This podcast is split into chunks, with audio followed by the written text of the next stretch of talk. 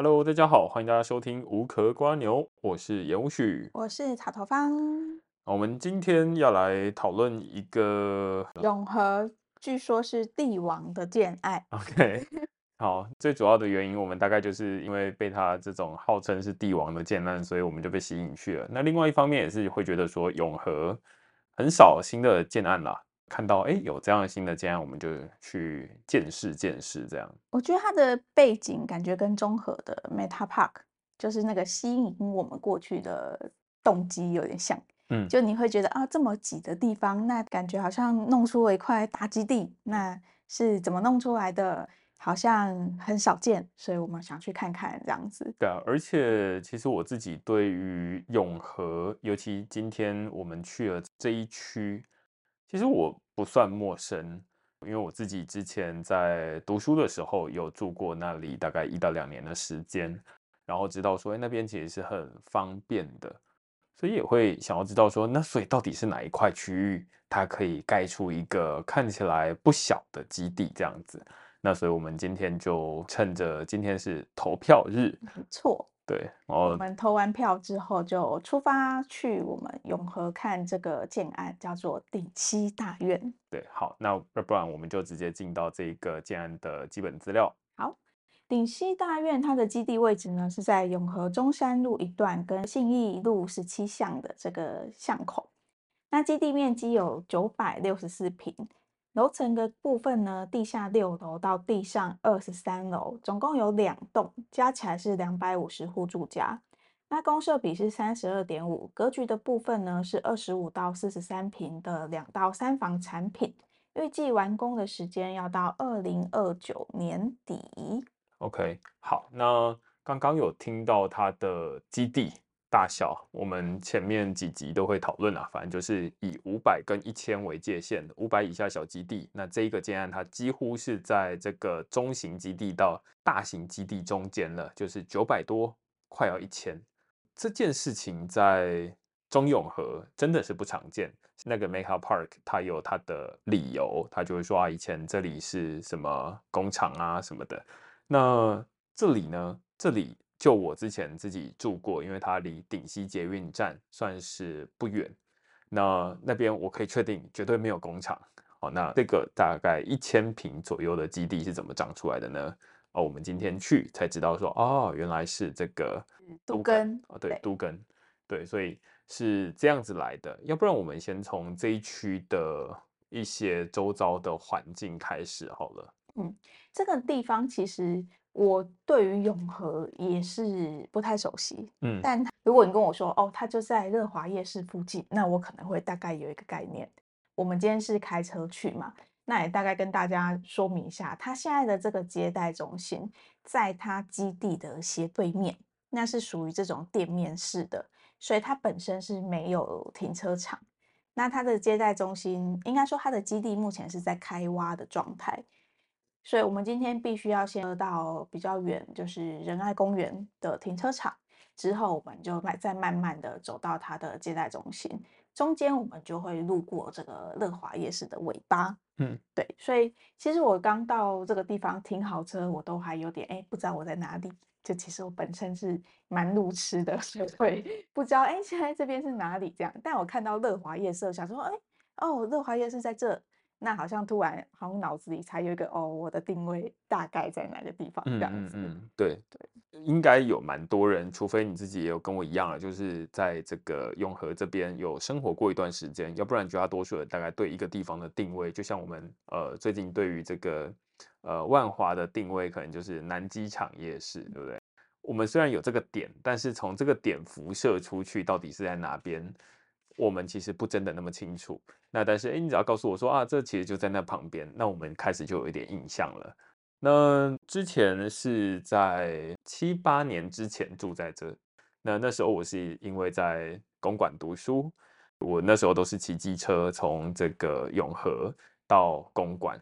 我要说，在这个位置，尤其呃像是这个顶溪。我们今天有看，有可能你才突然发现顶溪它离这个古亭站非常近，对不对？我今天看，其实我对顶溪捷运站也是很没什么概念，嗯，但今天看了发现，哎，它好像很方便，而且甚至它好像离忠孝新生也很近。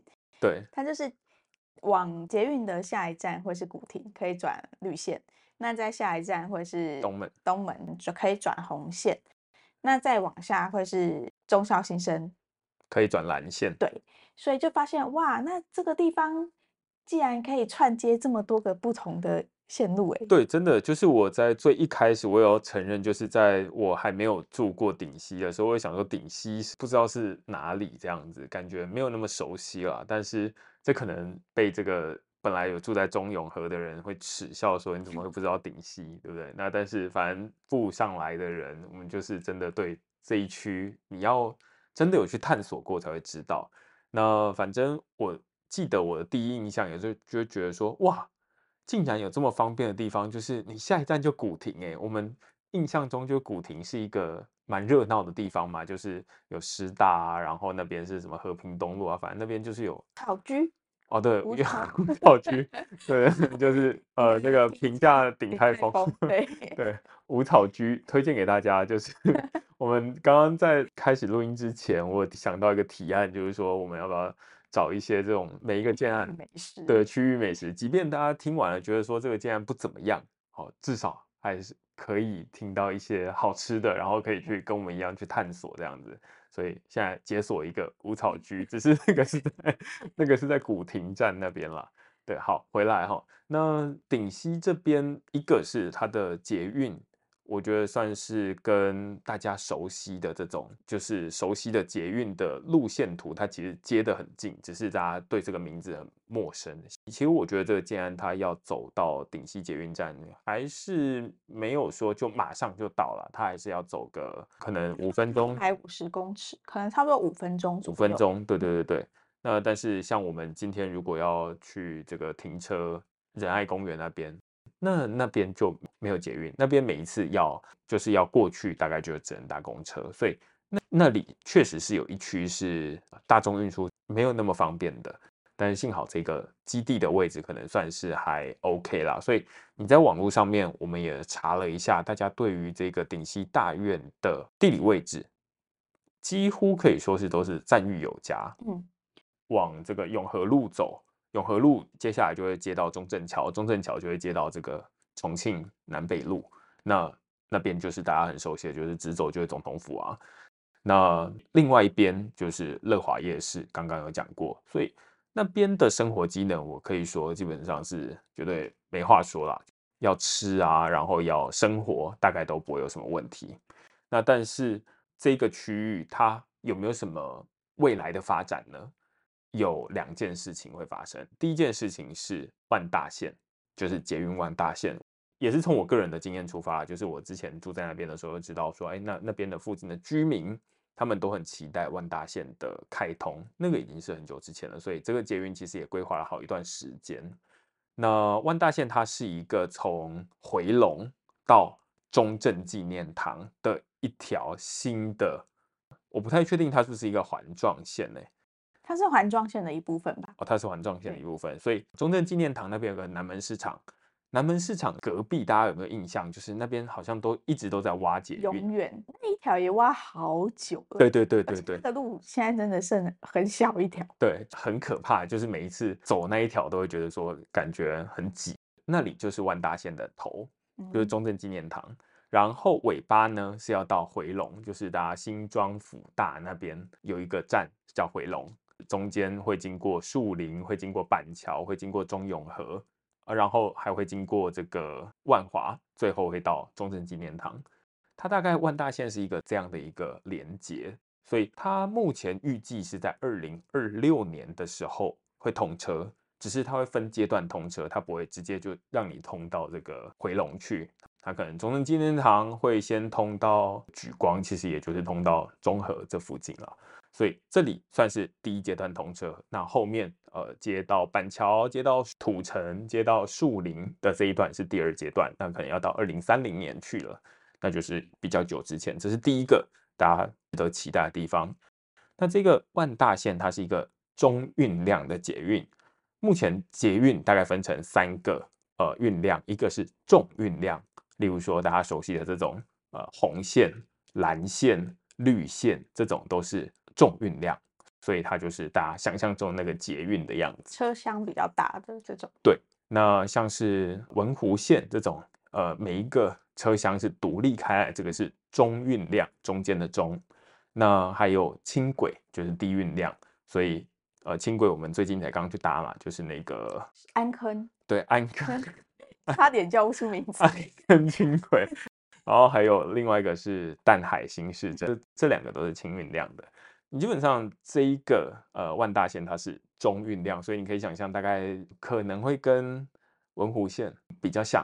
我看资料它是说四节车厢，如果多的话可以加挂这样子。嗯所以这是那边的其中一个，然后另外一个他在那边有提到有一区是会有都更案，那只是那个都更案我自己会觉得还有一段路要走，因为我们今天离开的时候有就是有路过，有去看，它其实是一整排，但我还是不太清楚那个位置是在哪里。嗯，然后它里面看起来那个地图看起来是很大的一块，然后其中又分好几个区域。对。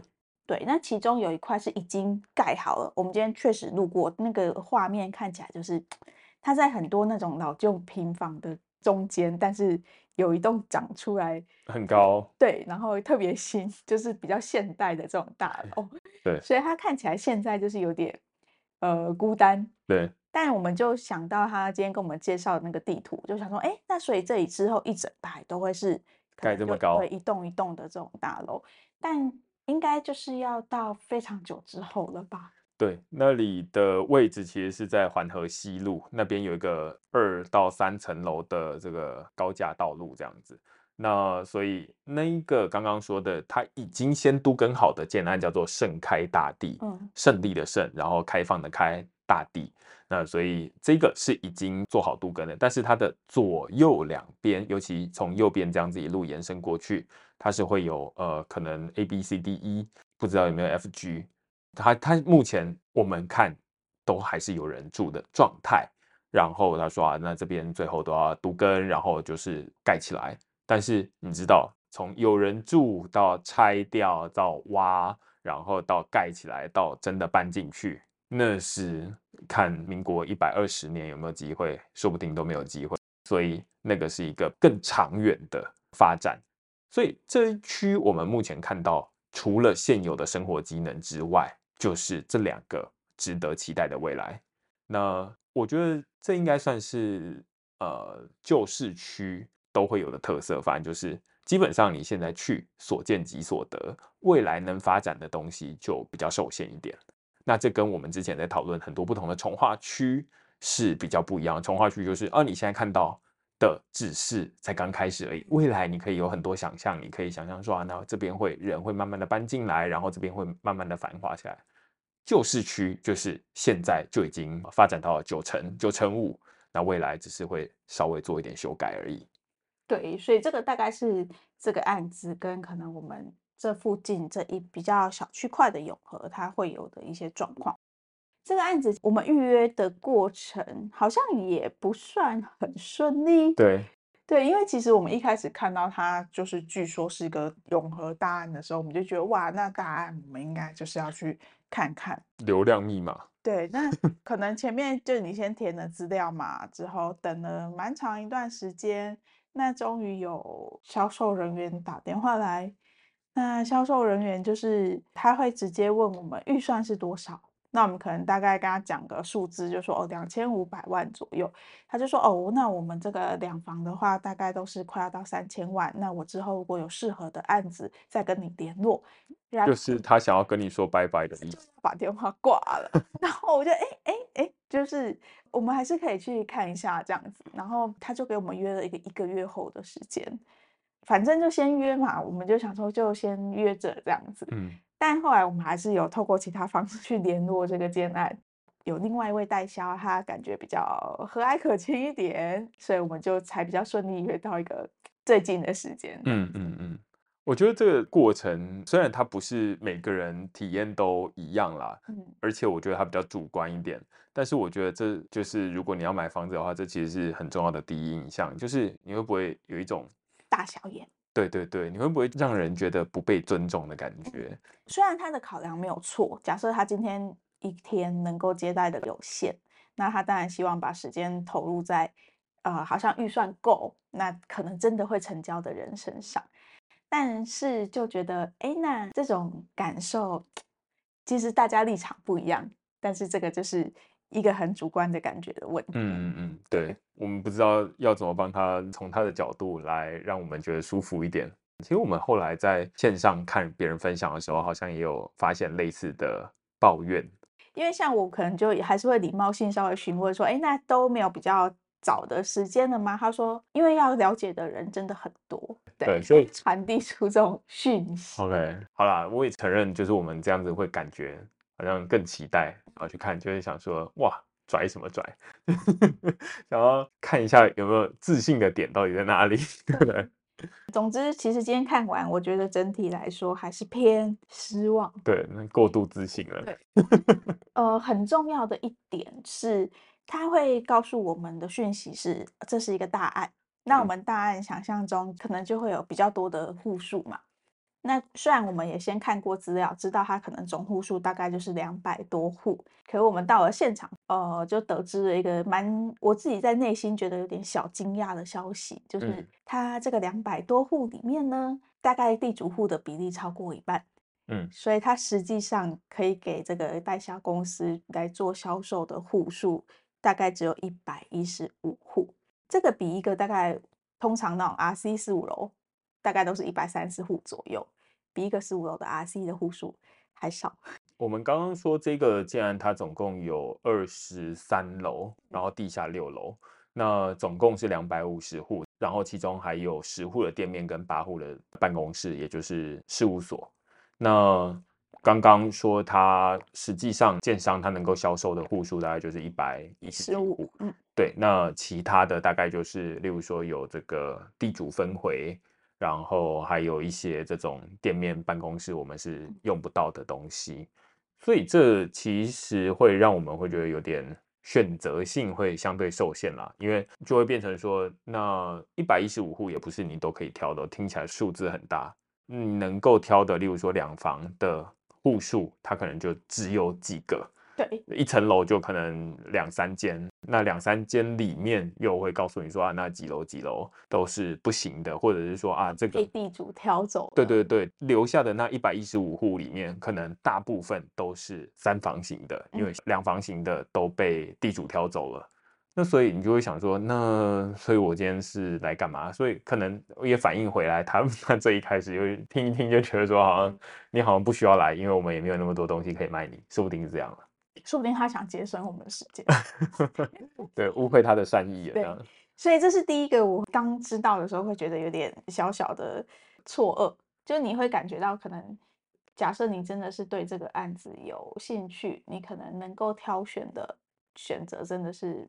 嗯，已经本来就所剩无几，嗯哼，然后再加上其实这一些地主户之前有听过大概三分之一的那种，我心里面好像就会有一点觉得多，嗯，但是这个建案既然已经过半，对，我相信很多人是对于这种地主户很多到底会怎么样，这种都是一种呃，像上一次我们在讨论这种呃，你如果买事务所会怎么样的这种问题。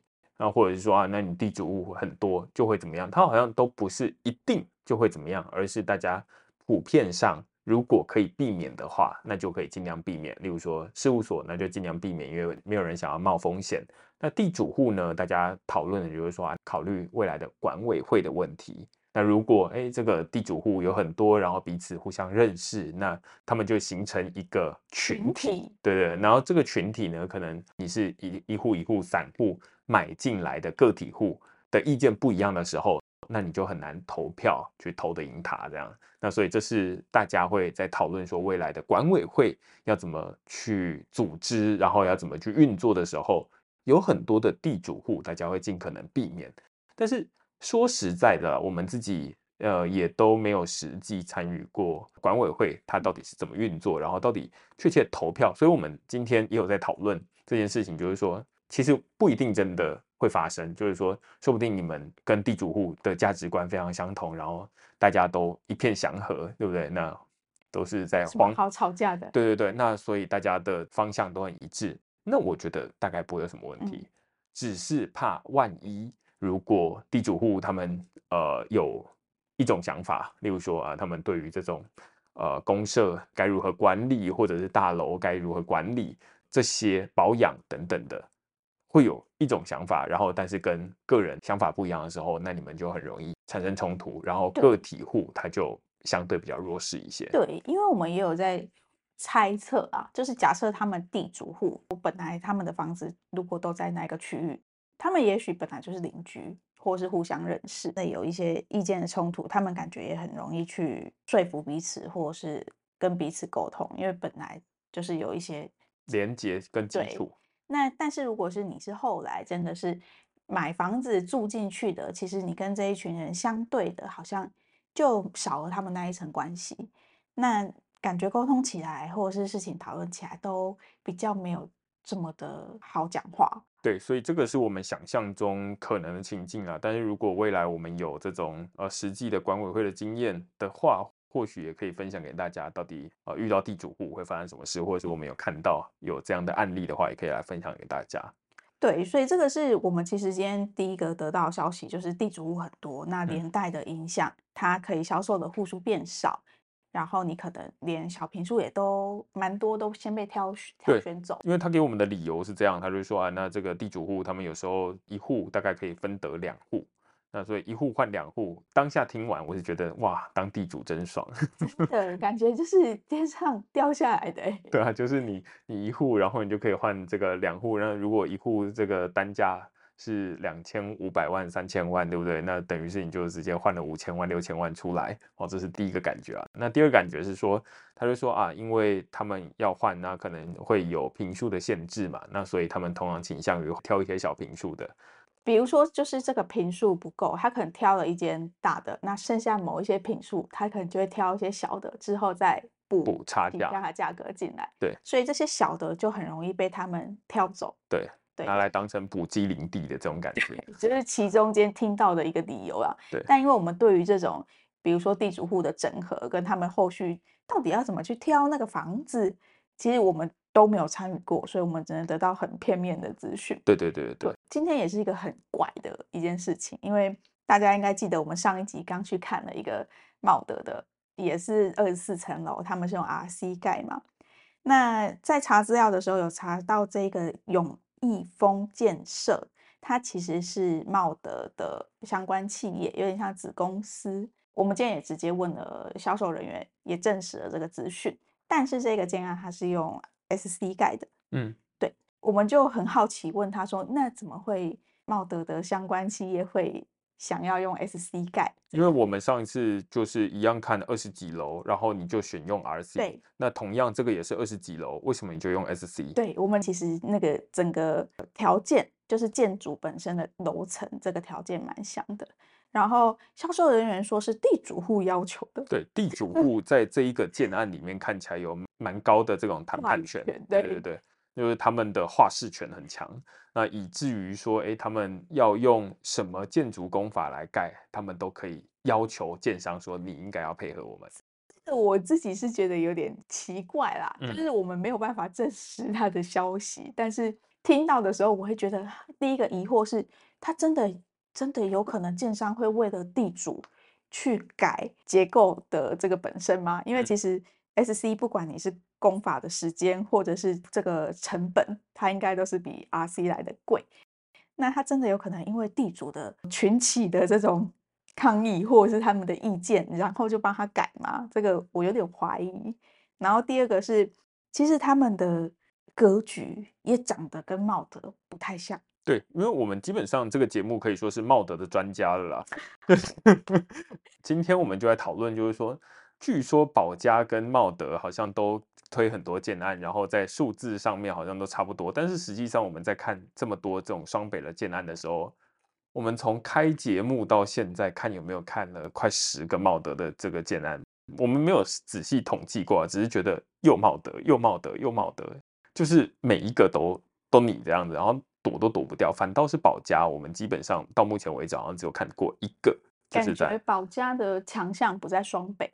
呃，会可能会在其他地方，对对对对，新复发也是，对对对对，所以只要有人跟我们讲说，哎，这是茂德，我们就会帮他自动填写功能，就是啊，那你应该要有什么，应该要什么这样子，应该。要有长长的走廊，应该要有那个阳台从房间进去的，就是类似这种格局。对对对，但是我们今天在看这个建案的时候。它其实格局长得不是茂德的那种复制贴上的格局，它其实分两栋嘛，那其中有一栋一层只有五户，所以其实它有蛮多都是边间的格局。嗯，一层五户基本上四间都会有两面光嘛。嗯，那另外一栋好像是一层七户，那电梯一样都是各两步梯，虽然没有到真的很优秀，但是。跟上一个比起来，我们在讨论什么日安 Tokyo，对，应该是好的多了。对，所以格局的部分看起来也比以往的这种茂德都还正常很多。虽然它还没有到一眼会让人觉得哦，这个格局很棒，可是跟之前的这种复制贴上的来比的话，它其实已经算是。你会觉得这两个应该是不同的设计师吧？他们最起码应该不是同一个人，或者至少他有在设计，他有工作，他今天有开电脑，他不是请工读生复制贴上，这是我们的想象。但是我觉得这个建案，它其实也不真的直接用茂德的名义啊，而是我们比较辗转的得知说啊，那它是一个茂德的相关的企业，叫永益丰。那我们后来也知道说，在这个永益丰这一间建设公司，它是专门在做都更案的，所以当然也有可能是说啊，那他们做出一些市场的区隔，或者是在做不一样的事情。像茂德他们本业，他可能就是在全全面都是在做这种跟政府啊掌控土地的拥有权，然后从头到尾盖起来一栋建筑，那这可能是茂德的本业，可能是啦。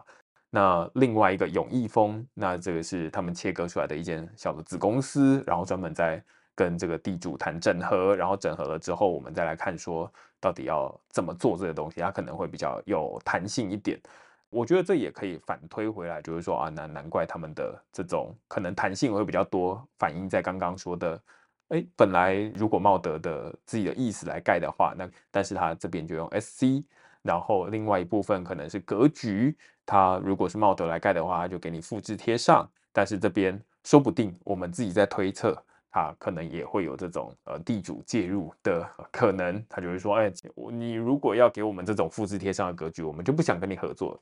我觉得这个可能是地主在如何挑选搭配的建商的时候，他们之间有可能出现的这种博弈。但是我们。因为都没有当过地主，所以我们也不真的能够确定说，哎，是不是这样子？我们只是想象，因为他今天有提到说，这个地主他在挑建商的时候，他可能也会有不一样的考量，就是会说啊，这个建商是不是可靠的啦，或者是怎么样？我自己想象中，这个好像也合理啊，就是说，地主已经谈好要都跟了，那我们就是要找厂商，我们有点像是要招标，那要哪一间厂商来，可能会有很多不同的厂商要来。投标想要来跟我们合作，那我们最终从里面挑出一个大家都觉得满意的。刚刚这两个是两个线索，第三个是我们发现他们在永益丰建设网站上面有一个我们算是觉得异常的公开透明的资料。对，我自己会个人会觉得说，这是一个有点像是他们去跟地主。讨论完，然后就会把资料公开在上面，然后方便地主去查询，甚至是可以用来给地主去当成是一个参考这样子。那以上都是我们身为这个键盘地主 所想象中的样子，但实际上是不是这样，我们还不知道。对，所以其实就刚刚提到的这个网站，它那时候查资料会觉得这个建案特别奇怪。就是它揭露了很多资讯，嗯，像他那个网站上面就是很详细的记载了，比如说他的建材使用的是哪些，工法使用是哪些，售后服务有哪些，甚至它上面还有一个叫做什么都跟核定的文件这样子，对，嗯，那看起来是一个有点像是政府相关的文件。那通常不太会找到这一类型的资料，嗯，所以那时候就觉得蛮特别的。当然，他除了像这一些比较不像茂德的地方之外，我们今天也是知道他就是不提供客变的，嗯，对，嗯，那所以这也是一个很茂德的风格。那这个倒是没有变，就是 完全他就说一点都不给你客变，感觉他们之后的案子感觉都会。直接取消客变的这个服务了吧？对啊，那所以你如果要客变，可能就要多花一点钱，要么自己做，要不然就是挑其他建商这样子。对，那其实讲到这边，这个房子啊，它其实我们觉得还有一个蛮扣分的地方，就是它的建造是旧的建造。嗯建造我们可能在节目一开始比较早期的几集稍微会有点提到，但后面随着时间过去，基本上我们会遇到的都是新的建造，所以我们也比较没有在讨论这个东西。那旧的建造其实主要会有一些规则的差异。第一个，我们就是讲那个地板的厚度，新的建造它是有提升的，好像是从十五公分变成十八。对。那第二个就是雨遮，它到底怎么计算？它算不算你家全幢的坪数？跟它要不要算钱？这是第二个部分。那简单来说，这个旧建造的话，就是你家全幢的坪数，它里面是包含雨遮的。就比如说，我跟你说，你家有三十坪，那可能其中一坪是雨遮，但那一瓶等于就是你完全没办法利用的。对，因为雨遮，我们之前有看过一些其他的家没有录。我们就会看到哦，那其实比较像是大楼的外墙的装饰。对，然后但是它就是说哦，这个叫雨遮。那我们就从那之后开始认识哦，原来这叫雨遮，它不一定真的能够遮雨哦，它不一定真的有功能，反正它就是算在你家的这个权状坪数里面。对，但是这个东西它其实根本完全是没有任何使用的空间。嗯，所以它在计价的时候。它这个总价的部分就会有一些很模糊，或者是很容易会有话术你的部分，对，很容易被操作啦。因为我觉得在可能前面几年，大家在这个建造转换的过程中，你会发现市场上有一些旧的建造，所谓旧的建造跟新的建造，那在交接的时候，我觉得那时候买房子的人最一个头两个大，嗯，他同时每一次去就要问这个。代销或者是建商说：“哎，请问你是旧旧造还是新造？”那他就要跟他解释旧造、新造。那我觉得大家都不一定真的理解啦。但是反正现在绝大多数都是新造，也就是说，反正我不管你那雨遮了，因为现在大家都知道说雨遮，反正就大家用不到，不应该把这个东西算进来价格里面，也不应该把它记在权状评述里面。那所以这是新的，最符合我们直觉的理解。嗯。但是以前呢，会有这种计评不计价啦，然后什么计评又计价啦等等的很多不同的说法。那我觉得那是以前的时代过去了。但是我们今天正好挖到一个有点像，他说这个建造是十年前申请的，所以它是一个旧的建造，于是会有很多这种小美感在里面。对，然后我们甚至就是会听到。因为其实我们今天蛮早到的，所以我们前面半小时就是坐在那边，就是自己看资料，那可能就会听一下旁边的其他代销跟他的客人大概都在讲什么，那就会听到他们会跟客人说，我们就是没有在算单价，我们就是看总价。我觉得这其实就是一个很模糊的说法啦，就是你买房子，大家都想知道你一平买多少钱啊？那就算你现在不告诉我，那请问你实价登录的时候，你总要登吧？那你是怎么个算法？但你会觉得他们好像会有点故意在闪躲这些问题。嗯，对。那我们自己会觉得比较客观的想法，我会觉得说，那我就是我的总价去除以我扣掉雨遮之后的全状坪数。嗯。那这会是我的单价，对，我就是这样觉得的。对对，那至于建商他怎么想，或者是他有些会说，哦，其实你把雨遮算回公社，你的公社稍微拉高一点，那也跟现在市面上的案子差不多。他们会有各种说法可以去掩饰掉这个缺点。那事实上就是，如果真的比较少在接触建案的人，他可能就这样听着听着就过去了。我觉得那个在几秒钟之内很难反应。然后绝大多数人就是哦，听听听，然后就是我觉得跟之前我们在录燕屋的时候，我觉得就是那个过程，你会觉得哦，他就跟你说这样子，然后你就觉得哦，原来是要这样想的吗？好像他的立场跟我的立场应该是一样的，然后就过去了。嗯，但是实际上，像刚刚草头方说的做法，其实是把不管你是旧建造、新建造，反正我们现在看的都是所谓新建造的案子，都是我们最直观能够理解。反正总价跟我室内这个主建物的坪数是多少，那所以我们就把旧的扣掉那些，然后直接用新的机制来计算。好，所以我们就不管雨遮到底是什么东西，你有没有计平，你有没有计价，我都不管，反正就是总价除上现在新建造认定的东西，同样一把尺来衡量不同的建案，这是我们想到的最简单的方法。对，这是我们可能，如果你要问我，我们自己心里会帮他算一个总一个单价，我们会是用这种算法。嗯、对。对，所以这个是一个我们会觉得有一点困扰的问题啦。等于其实你就是要花钱去买一些雨遮的平数，嗯，再加上它每一个户型，它的雨遮可能也都有一点多平。大家要知道这个案子它的价格现在是。永和 创新高价，对啊，你买个一瓶两瓶，你都是分掉快两百万，对对对，很要小心哦。对，所以这个就其实会让人觉得有点蛮难接受的。我们之前在看那个让我们认识雨遮的建案的时候，这其实就是让我们对雨遮有一个新的认识。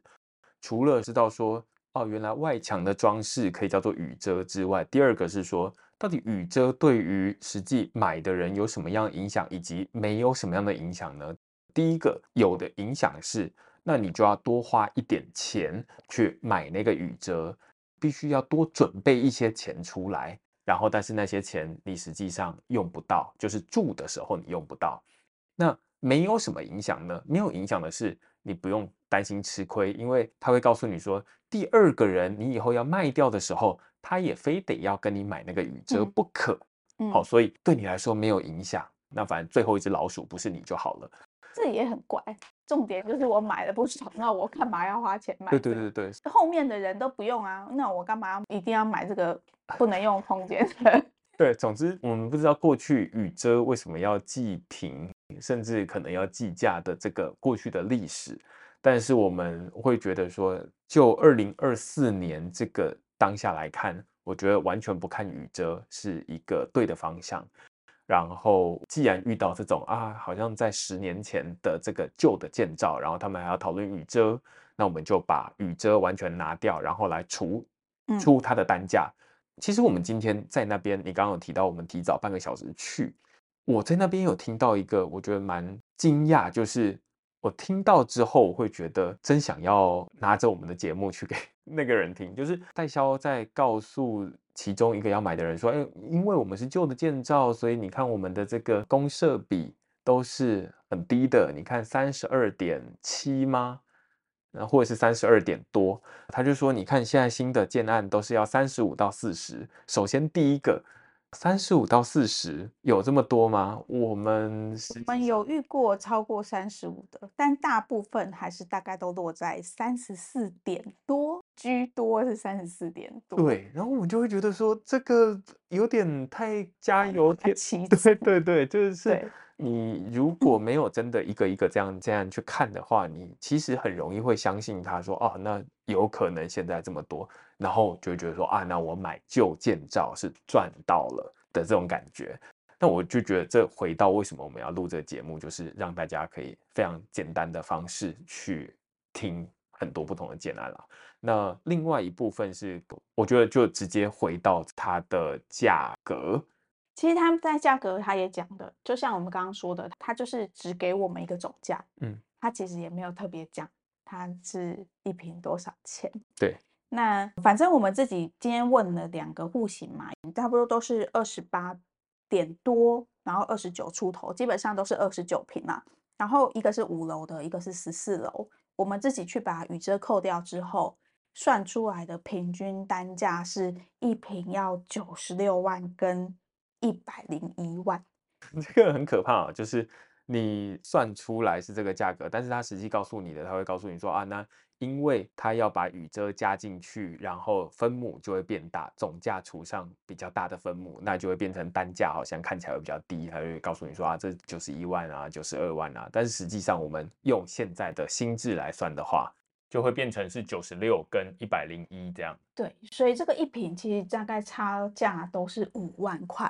假设它一百万的话，五万块就是五趴的价格。对，所以我觉得你就直接听销售人员说的话，你就会觉得哇，那好像已经很贵了，但实际上还要 再多贵五万哦。对，然后因为这个价格，它后面给我们找了永和地区很多不同建案的成交价。那可能都大概八十几，那有一些些可能到九十出头，可是实际上你说要到逼近百万的单价，这个价格基本上新北应该是除了板桥特定地区之外，其他基本上你都可以任选的吧？对，那你到底是什么原因要选在一个附近都是旧房子的永和市区呢？嗯，可能它交通很方便，或者是他会告诉你说，哎，这里有很多这种永和人，对不对？他们很想要住在这种呃新的大楼里面，所以我们其实自己在看完之后也有讨论，就是说，哇，那这个建案感觉是卖给那种钱多到没地方放的永和人，他想要住在永和区。确实，永和的新案子可能比较难得。那如果真的他是一个土生土长的永和人，他已经长到四五十岁，他累积了一点资产，那他可能真的要换房子，但是他困扰的是没有新房子给他换，嗯，那可能这个案子就会蛮适合他的。对，但是其实我们在看这个案子的时候，还看到一些可能可以提出来给大家参考的一些缺点，对，地下室的停车位。我们上一集在讨论日安 Tokyo 的时候，他有说到说，哎，那我们整个地下室只有六十个独立电表，换句话说，理论上未来只有六十台电动车可以呃在这边装充电桩。那如果第六十一台你就没有办法。这里呢，这里它更少，这里一层只给你五个。对对，所以它地下总共有六层，但地下一楼没有，所以可能就是第 B 二到 B 六。那五层，然后一层五个，所以总共只有二十五台电动车有机会充到电。那第二十六台怎么办呢？他就说，那反正未来看有没有机会透过这种电路的方式啊，或者什么方式去修改。那我自己基本上对于这种闪烁的言辞，基本上都是直接想象成它就没有机会了。对，所以其实。我觉得有可能这也是这个建造是比较多年之前取得的，那可能当时大家对于电动车就觉得好像真的需求就是这么的少，可是到现在要动工了，然后再到等动工完成的五年之后，嗯，如果你是有考虑要买电动车的人，可能要有一点心理准备，说不定这个就是会需要抽签吗？还是怎么样？不太确定。对，因为要记得哦，这是两百五十户的住家。然后只有二十五个电动车，换句话说，十个里面有九个人是没有办法有这个买电动车的权利的。那你到底该怎么办？这是我们不知道。那配上这个价格，其实我之所以会想要把这个东西接在价格，是因为它在比较的其实都是区域的最高价。例如说啊，板桥的一些新的建案，拿到单坪一百多万，或者是永和，它拿出来比较的是这个。三辉的呃双子星，那那个都是那一区的最好的豪宅了。说啊，你看它八十九十，但是回头来看，它是三辉建设，你是茂德建设的子公司，那感觉起来好像不是同一个等级在做比较。那只有在价格上面是同一个等级，甚至你比人家高了一个等级，那人家他可能是总价是四五六七八千万，甚至有到一亿以上的建案，那这个好感觉应该不是啦，所以这好像把两件事情摆在一起，我会觉得有点怪怪的，在最后听的那一段，我会觉得有点出戏这样。对，当然近期的房价看起来，它确实都还是没有要降下来的样子。但它到底贵的合不合理？我觉得每个人衡量的标准跟考量的东西都不太一样。那如果我们自己会觉得，除非你真的是很想住在永和，如果是我，我就觉得太贵了，这个贵的不可思议。对，我也会觉得这个贵，我要买到实用，要不然我就买到好建商、好建材。